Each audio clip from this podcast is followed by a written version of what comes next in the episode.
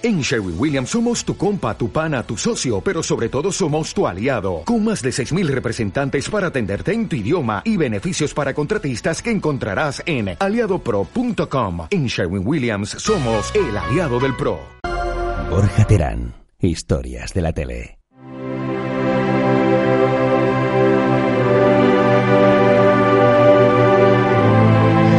Paula, pero ¿qué música es esta? Pero, Borja, me está entrando un bajón. qué Pero, mal pero ¿esto qué es? ¿Quién ha elegido esta canción?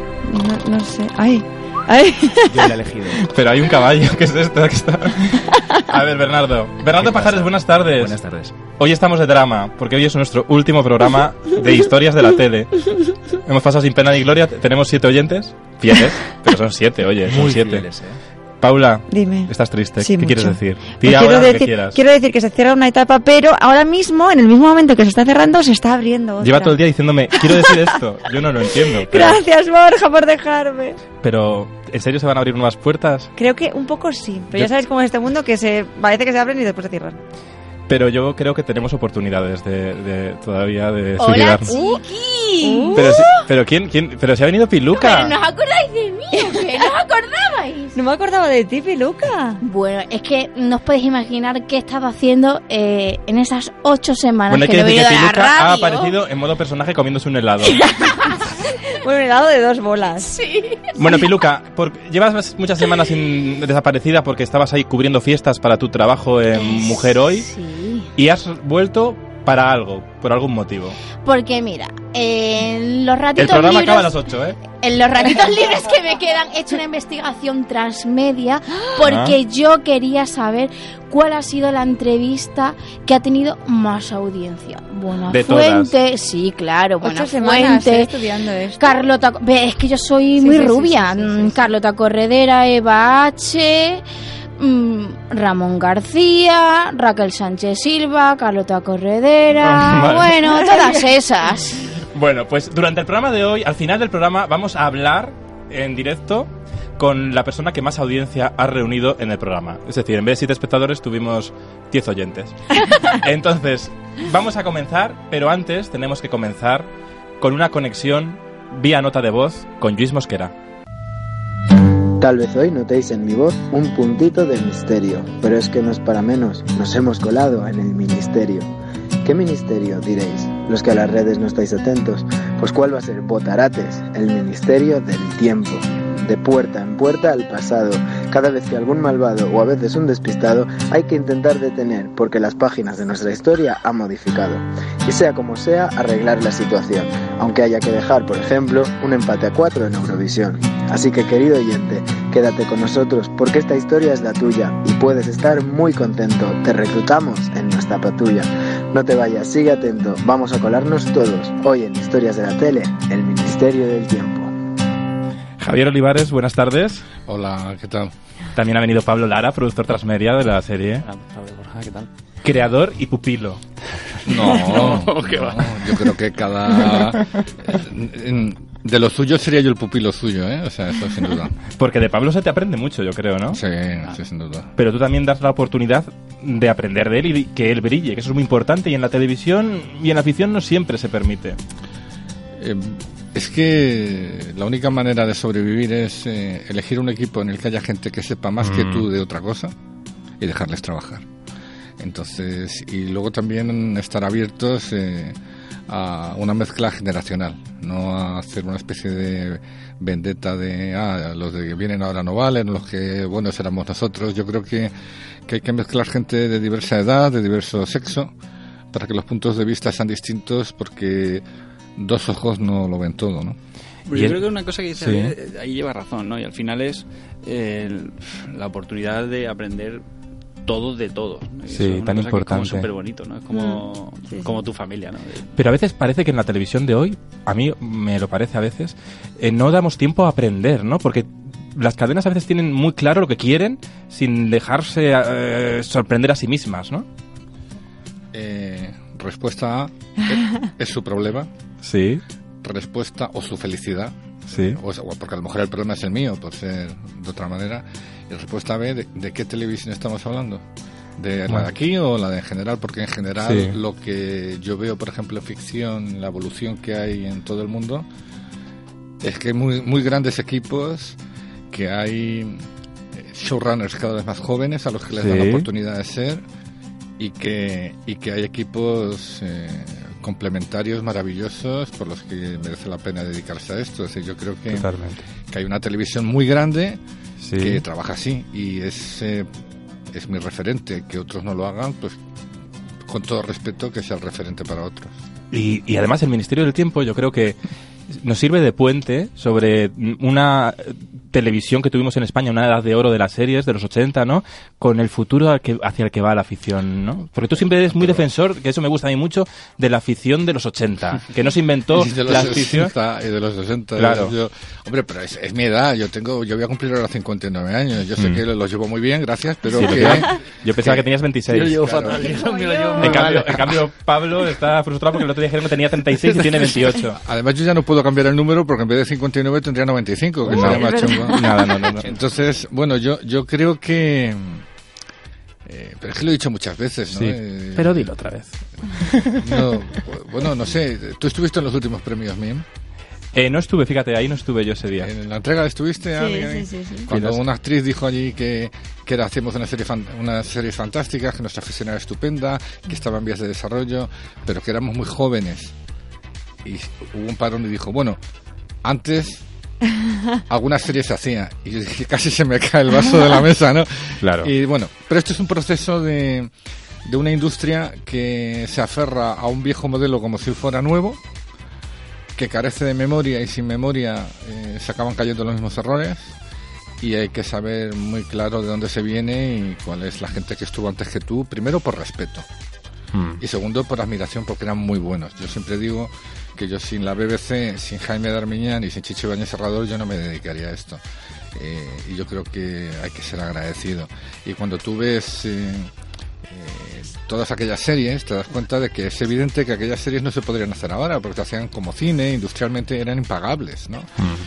Pero en cuanto a su calidad en puesta en pantalla, pues ahí están, ¿no? Y, y siguen siendo igual de modernas o más que las que se hacen ahora y además duraban 50 minutos y además tenían un autor, que no, entonces no se llamaba la palabra showrunner, pero Sí. había un autor definido, cosa que ahora eh, se ha perdido. Luego vino la industria, eh, que yo creo que tiene como modelo máximo toda la labor de Globo Media, eh, empresa en la que he estado, en la que he aprendido muchísimo Ujú. y en la que estoy muy agradecido a ellos, pero creo que a partir de ahí se empezó a perder eh, autoría.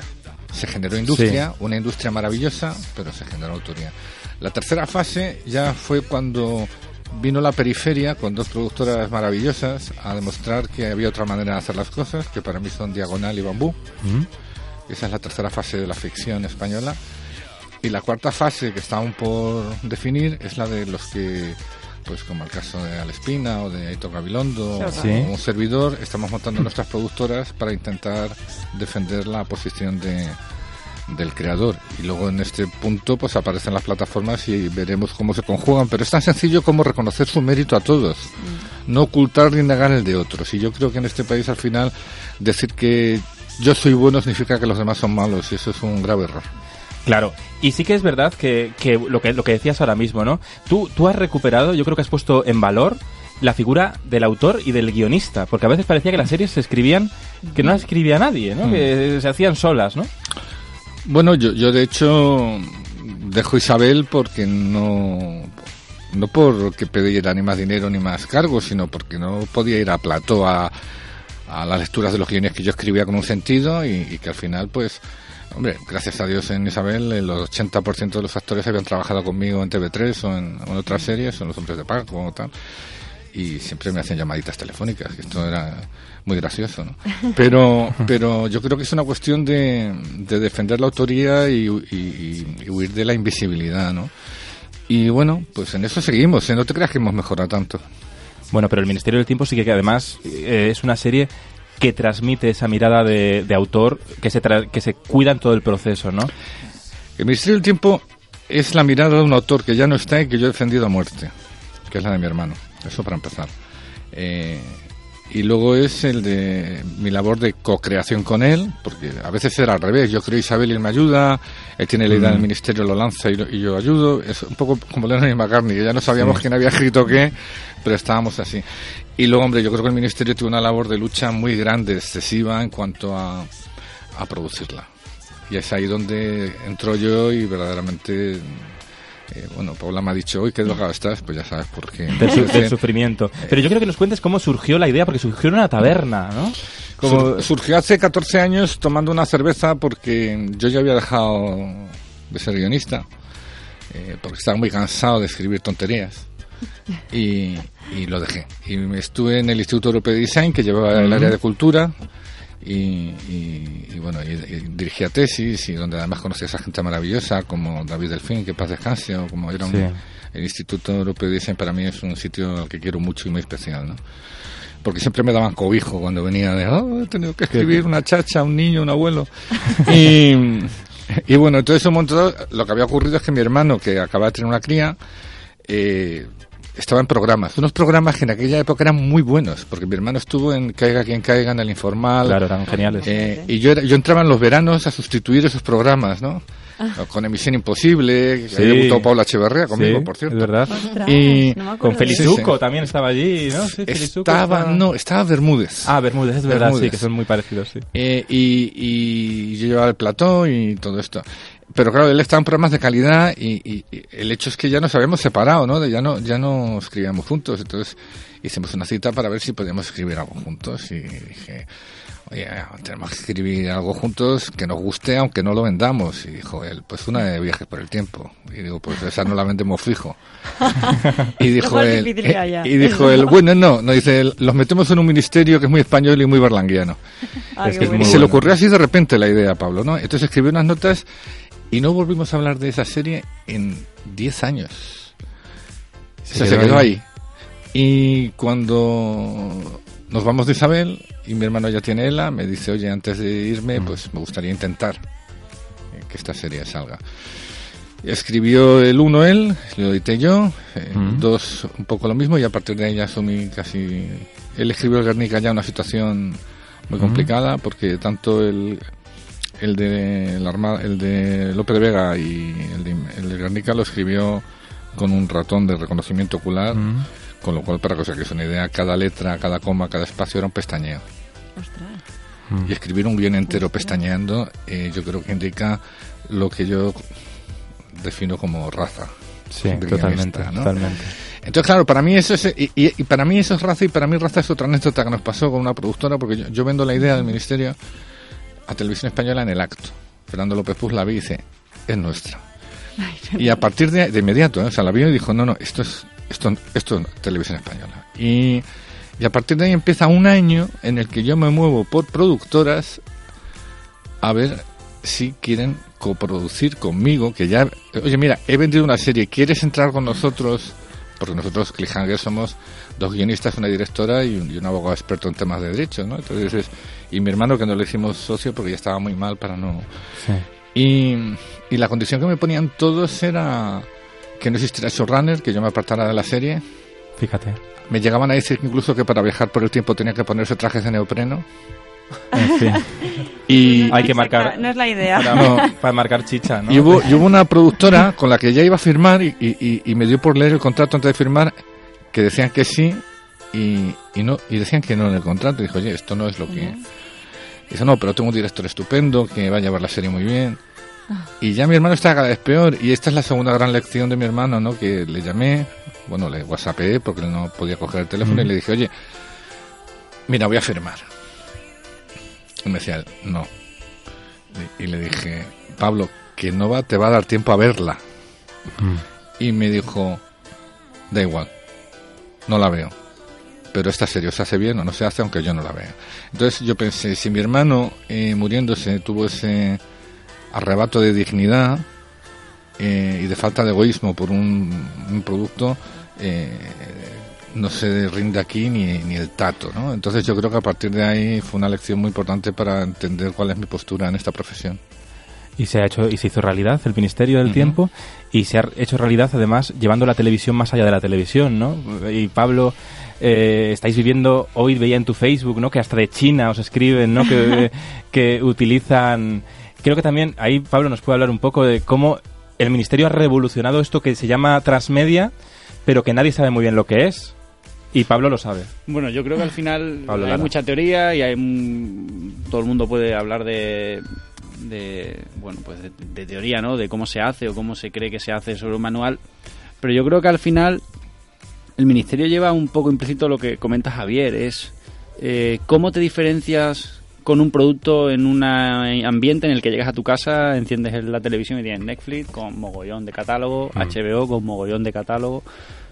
Yo creo que partiendo de un lado muy humano, o sea, de, de- de mostrarte tal como eres, ¿no? Y, y yo creo que la serie al final tiene eh, muestra al, al- al público, a la gente que nos sigue, eh, pues hemos mostrado la alegría de los premios, el sufrimiento de hacerla, el que se pierda gente, el que gente La gente no- se ha hecho partícipe en el proyecto porque es un proyecto que les trataba con inteligencia también, ¿no? Sí, pero con inteligencia y como de tú a tú, ¿no? Yo creo que era Sí, por eso. necesario volver, o sea, no pensar que, que un producto, en este caso una serie de televisión, tiene que estar arriba y hablar a la gente que lo ve, sino que era necesario bajar y hablar de tú a tú. Es decir, que un fan cualquiera pueda sentarse un día con Javier porque se lo encuentra en un metro o pueda venir al plató porque este año nos ha pasado un caso de una chica que que había, se había enterado que estábamos rodando en un sitio y se hizo un viaje enorme y cuando llegó habíamos acabado el rodaje allí y no y ya teníamos un cambio de un cambio de escenario tal y la chica escribió por Twitter joder me he quedado a las puertas tal y, y le contactamos oye vente al plato estábamos comiendo oye Javier ¿qué te parece si le decimos que se venga? y se fue y se vino al plato y vino vio un rodaje y- una fan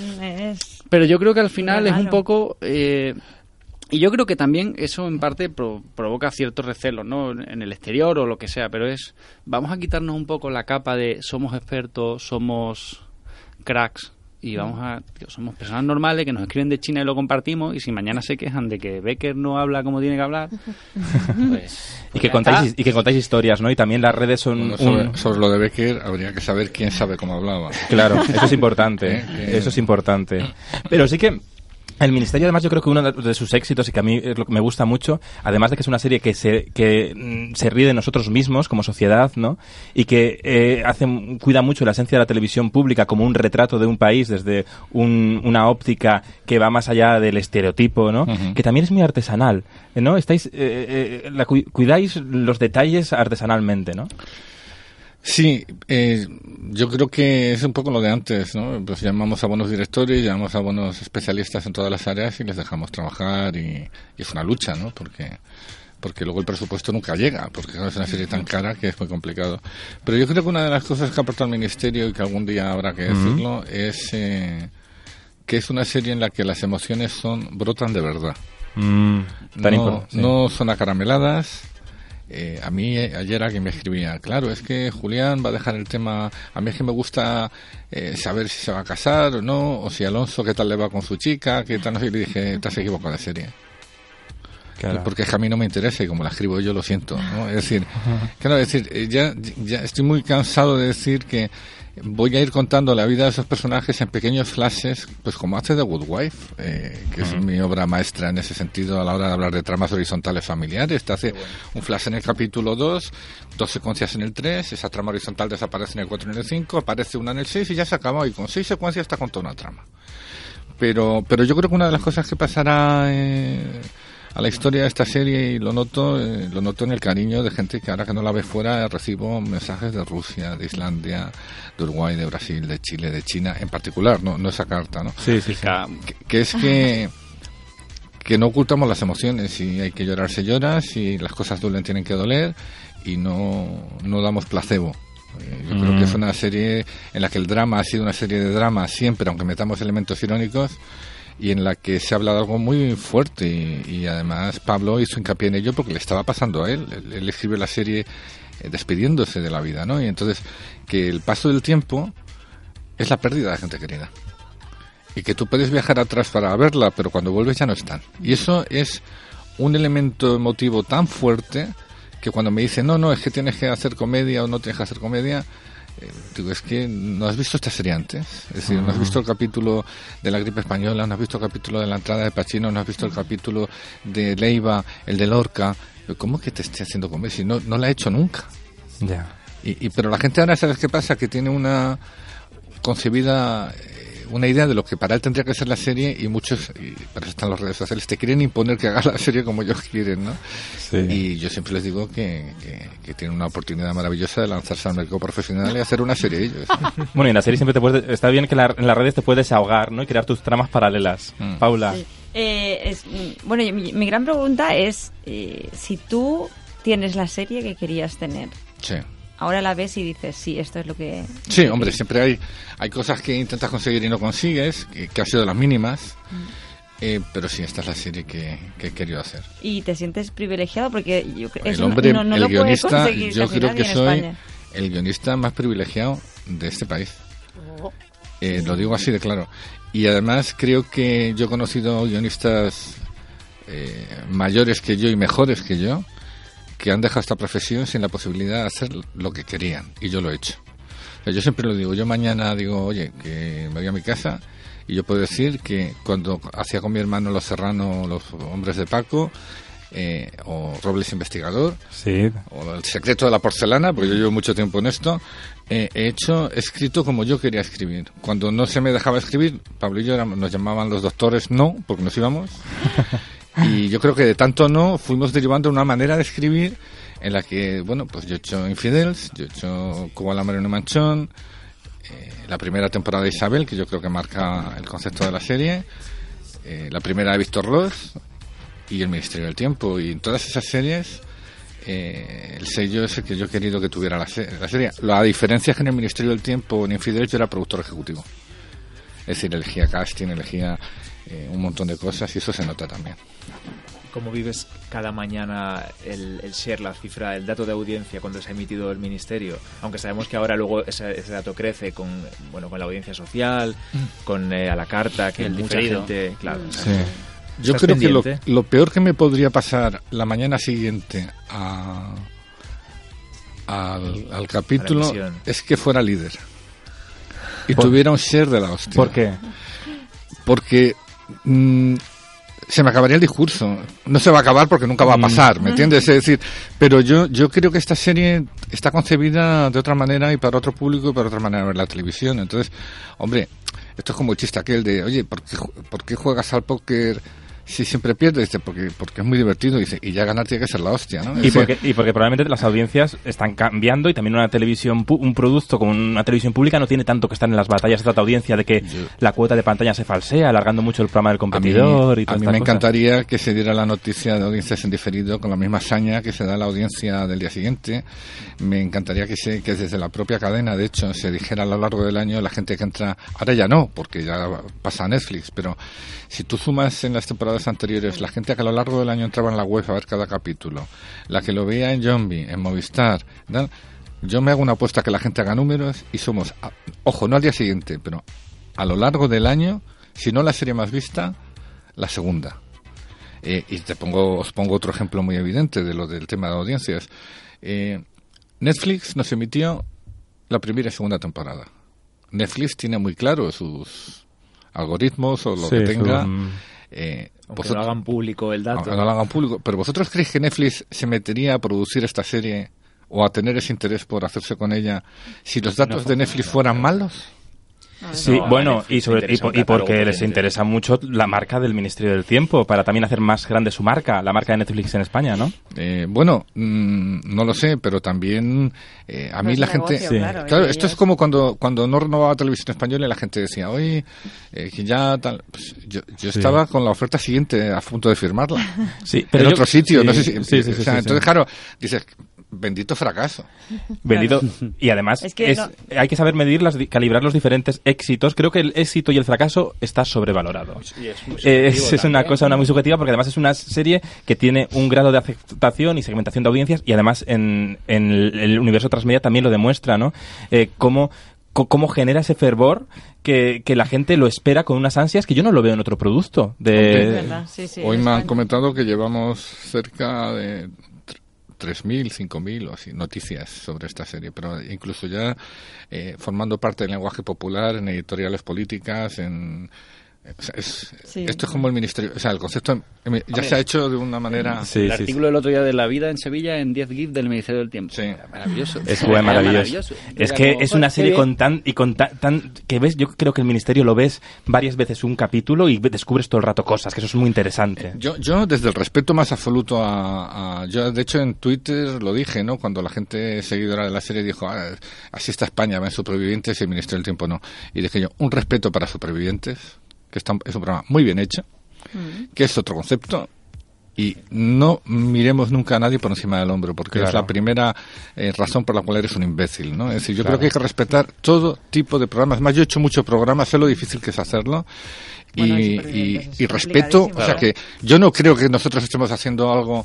eh, es una serie pop y no vamos a ponernos a mirar lo que Claro. es pop. Supervivientes es muy pop, de hecho. O sea, tengo que decir que yo. Bueno, y esas bandas sonoras épicas que meten y ese humor de Claro. Javier No, y pero, eso es pero, todo. pero te quiero decir que yo no, no. Ahora bien, dicho esto, es cierto que se ha generado una industria, sobre todo desde que Televisión Española pierde la publicidad y Sí. desaparece en el mapa, en la que, pese a que cualquiera que vea números verá que ahora las series más vistas están en los 3 millones y no en los cuatro y medio, o que, o que la, o sea, que, que verdaderamente no, y Sí. que estoy hablando de las dos privadas. Eh, porque para mí tener un millón y medio en televisión española es como tener dos Es un éxito eh, porque los eh, consumos... en otro por, Sí, por totalmente. promoción, costes, etcétera, etcétera. Pero sí es cierto que el tipo de público que es al que se dirigen los audímetros es una realidad social existente, pero que no es la única. Exacto. Y que, mucho, y que ¿eh? con esos audímetros vas a ese segmento social que evidentemente yo no puedo aspirar que sea el público del Ministerio del Tiempo, que respeto muchísimo, pero que no es nuestro público. Mira que me están poniendo antes de tiempo la música de las series de Bernardo Pajares.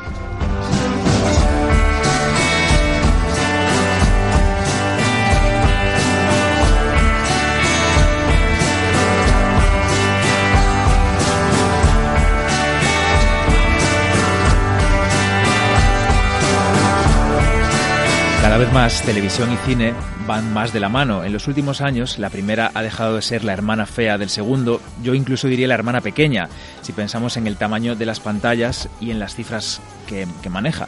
La penúltima muestra de ello es que el director de Una mente maravillosa y El desafío, Frost contra Nixon, se ha unido al canal National Geographic en su primera serie que es está íntegramente hecha de ficción. Tiene que ver con un señor muy inteligente, con el pelo blanco y al que todos hemos visto sacando la lengua.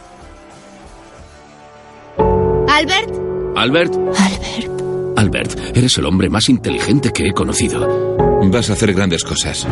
Albert, ¿qué pasa? ¿De qué hablas, Albert? Has suspendido los exámenes de acceso. Mi querido Albert, ¿cómo puedes descuidar tanto mis sentimientos? Dime que mi hijo es un genio. Albert, Albert. Albert.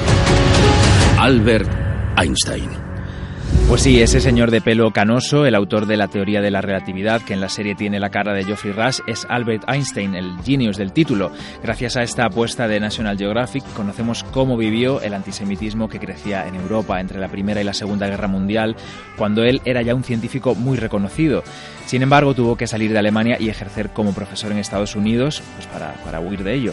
Llegó incluso a nacionalizarse allí en 1940. Todo esto se ve en Genius, en los 10 episodios de la primera temporada de la serie que termina de emitirse en unos días, el día 25 de junio, y también vemos la cara privada de Einstein Maduro, casado con su prima hermana, que está interpretada por Emily Watson, y mediante flashback conocemos también al joven Albert, un estudiante de origen humilde que se aburría mucho en clase y que recibía pues muchas broncas de los profesores y también de su padre, con el que tenía una relación bastante complicada. Aquí me despido con, con esta serie sobre Albert Einstein, Genius, que emite National Geographic, que posiblemente tenga segunda temporada. Y ha sido un placer pues compartir esta treintena larga de series con vosotros, tantas tardes y tantas noches de visionados continuos, con Paula, con Borja y con todos los oyentes de Historia de la Tele, con Piluca, con Luis, con Giuseppe. Un placer, chicos, y gracias, Borja, por la oportunidad. Ahora, eso, no me bajes a mí nunca el micrófono, que yo como carna todo el rato el micrófono arriba. Gracias, Bernardo. Gracias a ti, Eh, de verdad. Que, pero que, ha- bueno, han sido 57 programas, unos cuantos, los cuando yo estaba en Barcelona trabajando, dando mis clases. Bernardo ha llevado el programa mejor que yo. Bueno, como he podido ahí. Ya, ¿eh? Mejor no. Mm, Sí, mejor, mucho mejor. Bueno, que seguimos, estamos con Javier Olivares y Pablo Lara, productor transmedia del Ministerio. Y Pablo, te voy a hacer una pregunta compli- pr- complicada. Pablo Lara. ¿qué has aprendido en este tiempo con Javier Olivares? Pues mira, hay una cosa que he aprendido y, y creo que que vale para aspectos. Voy a salir de la sala y así. No, tranquilo. No, yo creo que yo creo que una de las cosas es eh, luchar por algo, tío. O sea, precisamente por, por lo que cuenta, ¿no? Por, por lo que pasó con su hermano y, al final son situaciones vitales que gente del equipo también hemos pasado. Sí. Pues bueno, pues nos ha tocado de refilón o nos ha tocado directamente. Y yo creo que al final cerca, además. y yo creo que al final es eh, decir, Sí. vamos a apostar por esto. Porque cuando va bien, todos son aplausos, todos son, todo el mundo apoya, pero cuando va mal es cuando realmente sale la gente que, pues que dice, tío, pues apostemos por esto, ¿no? Yo creo que al final he aprendido, eh, sin que se ponga colorado, a, a luchar por algo, a luchar de verdad. O sea, Y- por decir, pues mira, lo que pase, pase Sí. es una apuesta de vida, ¿no? Una apuesta... Y tú lo peleas, porque yo te he visto trabajar, lo peleas con una pasión tremenda. Eh, Sí, Bueno, mm, bueno, hacemos lo que podemos, ¿no? Como dice Javier, con, con los medios que hay, intentamos hacerlo bien. Obviamente, y esto también hay que remarcarlo, el proyecto del digital del ministerio no hubiera salido nunca si no hubiera sido por Y ya habéis, TV. por cierto, ya habéis hecho otro capítulo más en realidad eh, virtual inmersiva. Sí, justo hoy hemos estado haciendo las pruebas, ¿no? Bueno, Que eso habéis sido pioneros. La primera serie. Sí. La primera, porque uno de los aciertos del Ministerio del Tiempo es que lo, lo a transmedia no se deja como una cosa extra, está integrado en toda la historia, ¿no? De forma eh, Eh, coherente. A, a veces nos tenemos que integrar nosotros en ellos. Claro. Sí, Es- sí, Sí, sí. la alimentación. De hecho, en, en los últimos guiones hay elementos que cogemos del cómic o de, o de Ah, Angustias bueno. y sus podcasts. Qué guay. Sí, sí, no, estamos viviéndolo. Pero ¿y tú, Ja- Ja- perdona, cuando tú pensabas en la serie, ya pensabas en también en ese universo? ¿O Que fue ese universo ta- que llegó a ti? Tan grande no, pero ya había trabajado con Televisión Española en, en Isabel, Mm, que ya se hacía mucho. que ya se hacía mucho, y cuando Agustín Alonso y Pablo leyeron los guiones del Ministerio, él estaba allí todavía en Televisión Española, Frotaron las manos, ¿no? Dijeron, ya verás. Nos reunimos, que tenemos que hacer algo. Y empezamos a sacar los anuncios. eh, Nos reuníamos para pensar estrategias. Lo que pasa es que luego la serie a mí me quita mucho tiempo y ya lo que hicimos fue fichar a Pablo nosotros para que estuviera dedicado solo a eso, ¿no? Pero sí, desde el principio había una idea. Lo que pasa es que yo creo que el hecho de traer una persona dedicada completamente a eso, eh, tan creativa, porque no es una cuestión solo de, de mecánica, sino de creatividad, me permitía a mí simplemente supervisar lo que lo hacía, no tener que dar yo eh, la idea, sino me venían todas dadas, ¿no? Y, y- pero yo no esperaba esto tanto, claro. Yo creo que es una suerte al final que te dejen. Yo siempre digo que es una suerte que te dejen trabajar, que te dejen. O sea, que no haya un no de Sí. por sí. O sea, que es que parece que, y muchas veces lo hablamos y parece una cosa muy natural porque nosotros lo hacemos así de, Sí. vale, lo queremos hacer, vale, vamos a hacerlo, ahora hay que hacerlo. Pero Sí. no te dicen el no directamente. y saber hacerlo. Y saber Claro. hacerlo, tan importante. Entonces, de verdad que, obviamente, el proyecto, y, y- y me gusta remarcarlo porque creo que en esta parte también mm, Televisión Española ha sido muy pionera, sigue siendo muy pionera y tiene un equipo muy brillante dentro. El equipo de RTV.es no hubiera salido el ministerio si no hubiera sido así. Oye, ¿y cómo reaccionan para los dos? eh? ¿Cómo reaccionan los actores cuando les proponéis cosas como, más allá de rodar la serie, eh, grabar un podcast o grabar para un capítulo de realidad virtual? Eso irá Pues esto es muy a grabar curioso un porque al, esto es muy curioso porque al final, ellos, ¿no? porque al final eh, la cosa buena de que una persona de la propia productora esté día a día en el plató es que te conoce. Entonces, eh, es verdad que el primer año que estaba la productora era difícil. Porque claro, dice, hostia, ¿cómo le digo a Cayetana que, que vamos a hacer esto? Pero luego Claro. fue al revés. Luego fue, oye, no me dejes fuera, ¿eh? Oye, que quiero hacer esto. Oye, Qué que no te pierdas que este año yo quiero hacer... Y al final se va creando un, una familia, ¿no? En ese tipo de cosas, porque luego saca el juego y eh, a los actores le da su, oye, mira, hemos sacado el juego, toma.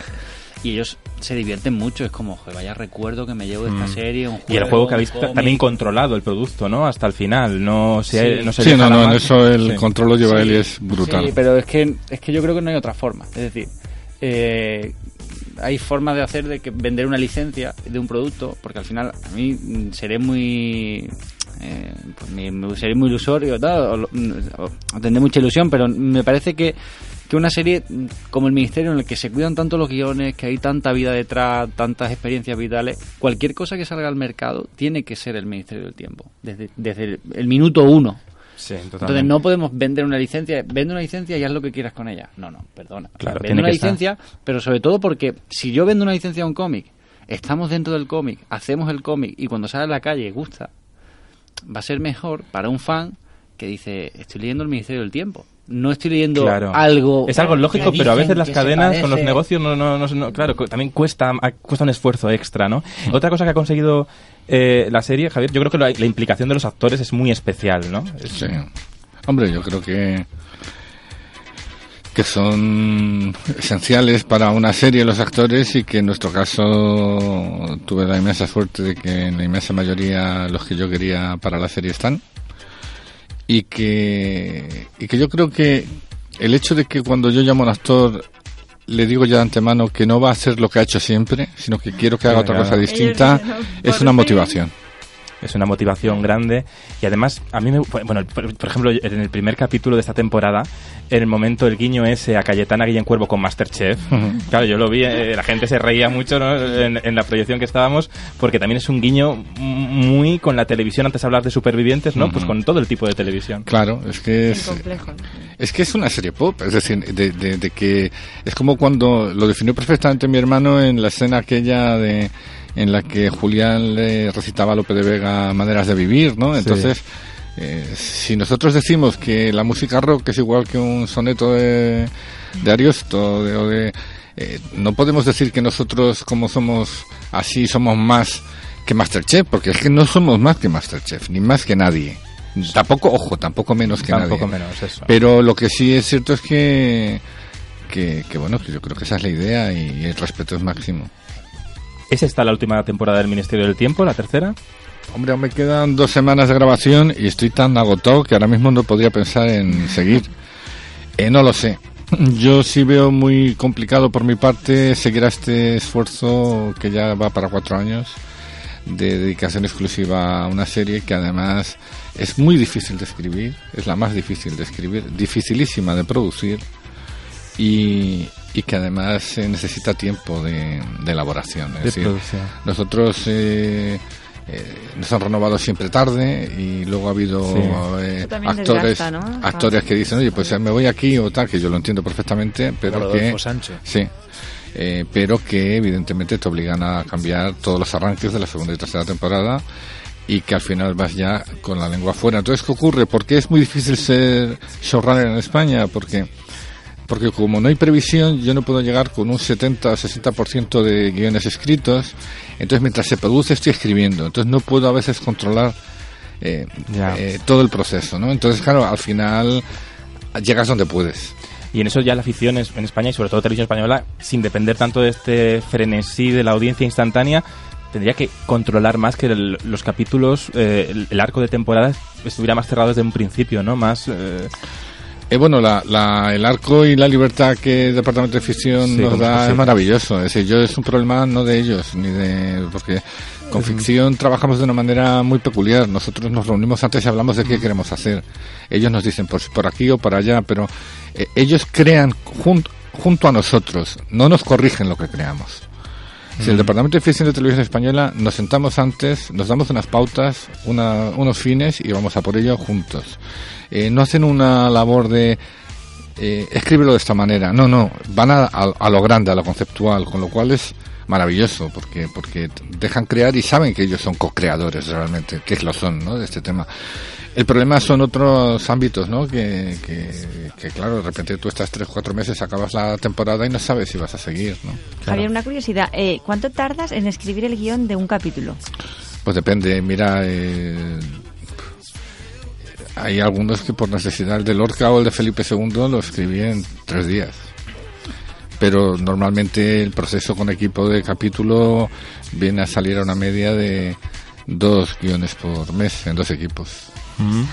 Y luego el rodaje también dependerá, ¿no? Pero... Diez y medio. Diez y medio y es imposible. Es decir, yo... eh, dices de si hay una cuarta temporada, yo no... no- primero quiero descansar y luego pensármelo. Yo Sí. creo también que esta serie, eh, tres temporadas seguidas, necesita un reposo porque eh, la gente espera esta serie como Blue Juan perfecta y te mira cada detalle que a otras series Es se les perdona todo, incluso a las extranjeras, y de repente dicen no, que este es el acento, que este tal. Y además también como nosotros estamos en las redes, a veces me pregunto si entienden que los creadores somos los creadores y los que no lo son, pues no lo son. Es decir, Claro. pero tienes que asumirlo porque el mundo está así, eh, que sea Janet Sí. y tal, y, y- y tienes que, y tienes que, pero, pero es una serie que requiere ir muy bien armado a, a un estreno porque a esta serie se le pide lo que no se le pide a ninguna, la perfección absoluta, ¿no? Y, y yo estoy muy orgulloso y esta tercera temporada es fantástica. Es fantástica sentido. y habéis, habéis arriesgado de forma Más, muy inteligente más, claro. además. y- y sobre todo por una razón. Esta serie se hizo desde una necesidad de expresión. Y mientras Mm. exista esta serie, mientras yo escriba, escribiré porque tengo esa necesidad de expresión. No por hacer un objeto comercial, eh, porque no lo sé hacer mejor que muchos otros, ni, ni escribir al dictado ni con el cerebro de otro. Eh, entonces, claro, yo, por ejemplo, esta temporada, que tengo que cambiar el orden del inicio por lo que sea, pero que aún así conseguimos unos capitulazos, dice, no, eh, tiene menos frescura, dices, o menos comedia, y dices, pues mira la producción de, de- de cada capítulo. O mira, pero claro, todo es opinable, pero tú dices, ¿cómo empiezas en comedia cuando tienes que matar A un a, Julián a y a claro, Pacino le matan al amante? La juerga padre. Es decir, a, partir de ahí empieza a contar chistes. No sé si me entiende. Totalmente. O cuando me dicen, no, es que Alonso era muy gracioso cuando se sorprendía del mundo en el que vivía. Y yo siempre les digo, es que lleva dos años viviendo aquí. Eh, Ya, eh, por ejemplo, ya se va acostumbrando. Pero eso lo estáis mu- lo jugáis muy bien, porque esos personajes mantienen ahí la coherencia. de Pero hay gente, muy eh, la gran mayoría sigue siendo fan igual de la serie y yo creo que muchos están apreciando, y lo van a ir apreciando poco a poco, que la tercera temporada es más oscura, que, que juega a algo más profundo. Pero yo creo que, que, insisto, lo que se le exige a veces a esta serie no se le exige a ninguna. El capítulo de Hitchcock, por ejemplo, tuvo unos comentarios muy positivos. Yo leí algunas críticas muy buenas de él. Y claro, luego la semana siguiente estaban todos ahí con las uñas preparadas para, para criticar. Pero si no, yo no me quejo nunca de, de la crítica. Es decir, eh, ha habido dos críticas que fueron duras con el capítulo de Hitchcock y les di las gracias a los dos. Es decir, y además una estaba escrita exquisitamente. Es decir, me daba... En los fallos que yo veía que tenía mi serie, me las estaba diciendo todos y dije felicidades porque voy a Has aprender los mucho después de leer tu Claro, crítica. Pero lo que bueno que tiene también es que ¿no? es una serie que nos hace pensar muchísimo y, de- y descubrir y luego te vas a, a Google a buscar cosas. Sí, es, decir, que eso también es un, otra experiencia. Suben las búsquedas de Google un montón, ¿verdad? Que Sí, yo, yo, yo de todos modos eh, aprovecho la ocasión que me brindáis para, para hacer un análisis muy básico. Cuando acaben esta temporada, Sí. en tres años, habremos escrito 34 películas, que no capítulos, Totalmente, películas totalmente. independientes en tres años. Yo cuando de repente alguien recibe un Goya de guion y dice, este guion llevo seis años trabajándolo, mi mujer me mira y dice, mira, este es más rápido que tú, ¿me entiendes? Más, más lento. Totalmente, Bueno, sí, sí. Claro, dices, es más lento que tú, podrías dedicarle más tiempo. Entonces tú dices, Mm. llega un punto en que cuando quieres hacer una televisión con orgullo, que compita con lo que se hace fuera, que tienes que hacer eh, 34 capítulos de 70 minutos, quiero recordar que con eso la BBC tiene para 8 temporadas de una serie. Y que nosotros tenemos que hacerlo en 3 años, eh, haciéndolo en capítulos de 10 días y medio, eh, eh, y, y dices, o sea que, ojo, no es, no es ponerme en plan currito de la cruz de es mejor pedir que robar, pero que yo estoy muy orgulloso de lo que se ve, pero que a lo mejor cuando esta serie se deje de ver o se deje de hacer, porque de- dejarse de ver no se va a dejar de ver Nunca. en muchísimos es, años. Bueno, no es que esta es una serie que vamos a recuperar muchos Eh, años. muchos. espero que alguno recuerde el esfuerzo que hemos hecho. Y cuando se, se está dando clase con ella en institutos, cuando se recibe carta de China, de Rusia, eh, cuando hay eh, institutos en Alemania de español que enseñan con esta serie el castellano, entonces dices, bueno, pues eh, hemos cumplido. ¿Y hacia dónde va la afición? Después del Ministerio del Tiempo, ¿qué? ¿Hacia dónde vamos? Esa cuarta etapa, ¿no? Que hablabas de la O, ficción. o- o también... Yo en no afición sé. En general. Vamos Sí. a ver, yo en. ¿Fuera o dentro? Eh, tú, Yo. como autor. No lo sé, no lo sé. Yo a seguir escribiendo lo que me pida el alma. No voy a. Que no es poco. No, es que no, es que yo entiendo esto. O sea, yo no me dedico a esto porque quiera ser guionista. Es que yo me dedico a esto porque necesito ser guionista. Pues Eh, creo que es un matiz muy diferente. Muy diferente. Entonces yo, bueno, pues trabajaré poco mucho. No me ha ido nada mal, como decía Paula, es decir, y, y he trabajado mucho. Y lo bueno de esto es que cuando te llaman ya sabes cómo eres. No te llaman, no te llaman Te buscan para, algo. te buscan por algo distinto. ¿no? Y nuestra televisión necesita gente que quiera ser. Y Piluca, estamos acercándonos al final del programa sigilosamente. Y tenemos, tú que has hecho ese estudio de datos mm, transmedia, de cuál quién, qué invitado ha sido el más...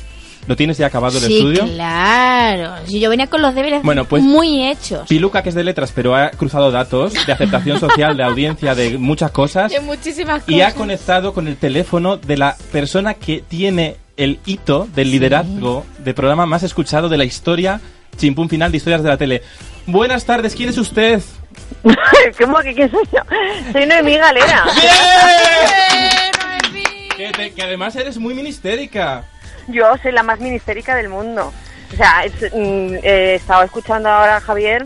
Soy súper fan de la serie. Sí, hacen un- una serie maravillosa. Muchas gracias. Que tendría, vamos, tendrían que clonarte para el bien de la humanidad. es una maravilla. Noemí, que te, pillamos en Canarias porque has estado haciendo hoy el casting, ese... Estoy, estoy en ello. Lo hemos parado todo Ay, para sí. hablar con vosotros. Hola, Ay, Noemí, gracias. ¿cómo eres? Pues encima yo haciéndote esperar al teléfono.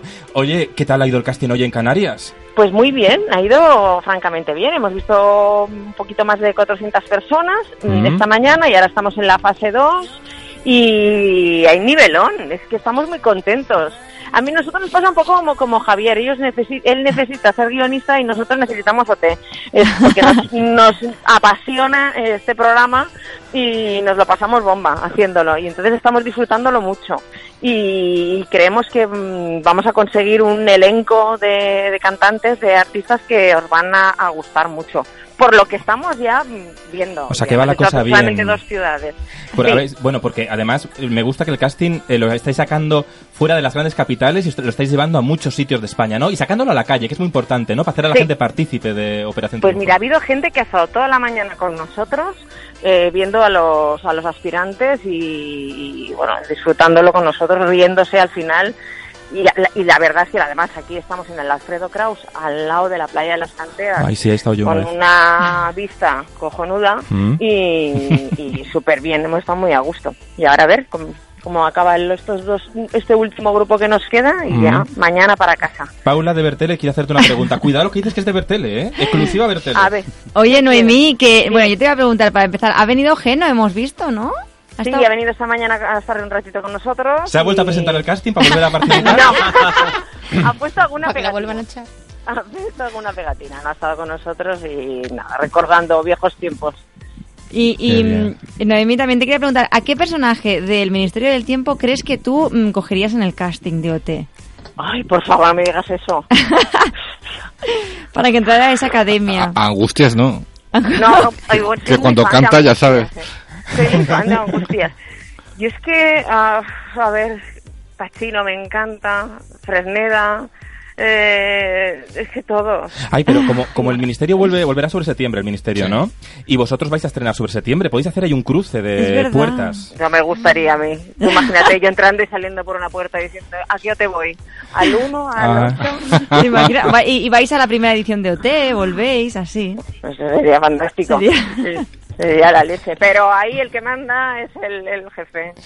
Ey, pero oye, de la primera edición estáis rescatando, están apareciendo en los castings algunos triunfitos. En el programa también aparecerán algunos de los aquellos que no míticos de la primera. No tenéis ni idea. Borja. Yo estoy eh, con el casting que bastante tenemos y todo Sí. lo que son cosas ya de lo que es el formato y del programa en sí, galas y esto, es que lo están llevando más Tinetti y, y el productor ejecutivo y, y Jordi Roussel, que están en Barcelona allí tramando, y Tramando. maquinando cosas.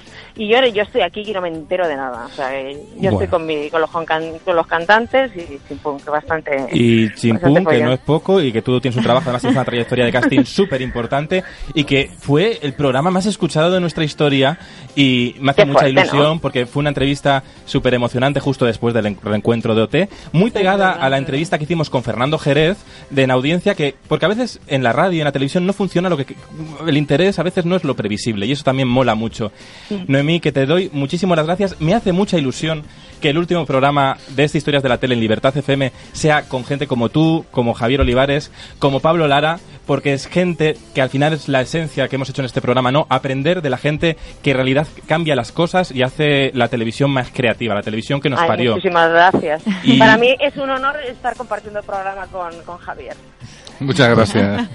Y, y espero que podamos seguir aprendiendo. Yo el día 5 voy a veros a Bilbao, ¿eh? que lo sepas. ¡Ah, qué bien! Sí. ¡Qué bien! Y Te puedo Pa- presentar Sí, y de verdad, nos, que os quiero mucho a todos, que me voy a poner ya como una folclórica. Me voy a poner como Vicky Martín Berrocal, es que veo el cronómetro y digo, uy, que es el- como cuando despidió el programa de T, nosotros hemos hecho más, ¿eh? Eh, Un poquito más. Gracias. Piluca. Gracias, Bernardo. Gracias a Gracias. Paula. Gracias, Gracias a Calimero en el control. Gracias, Pablo Lara. Te sigo, te persigo. Gracias, Javier Olivares. Gracias a vosotros. Hemos aprendido tanto en esta temporada. Ha sido una temporada compleja eh, de, ine- de inestabilidades laborales, vaivenes emocionales e incluso delirios por amores imposibles. Pero al final siempre nos quedará la radio y, es- y seguir aprendiendo, tan importante. Así que llega el final, Paula. Estoy a punto de llorar, Borja. Ay, nos vamos, pero seguimos creyendo. Creyendo en la radio, creyendo en la televisión, pero sobre todo y ante todo, gracias Piluca, gracias Bernardo, gracias, a todos. Gracias. Gracias a todos que nos habéis a ver. Gracias, chiquis. Seguimos creyendo sobre todo en la imaginación. Que triunfe. Adiós. Adiós, Borja. Adiós. Hasta pronto. Hasta pronto.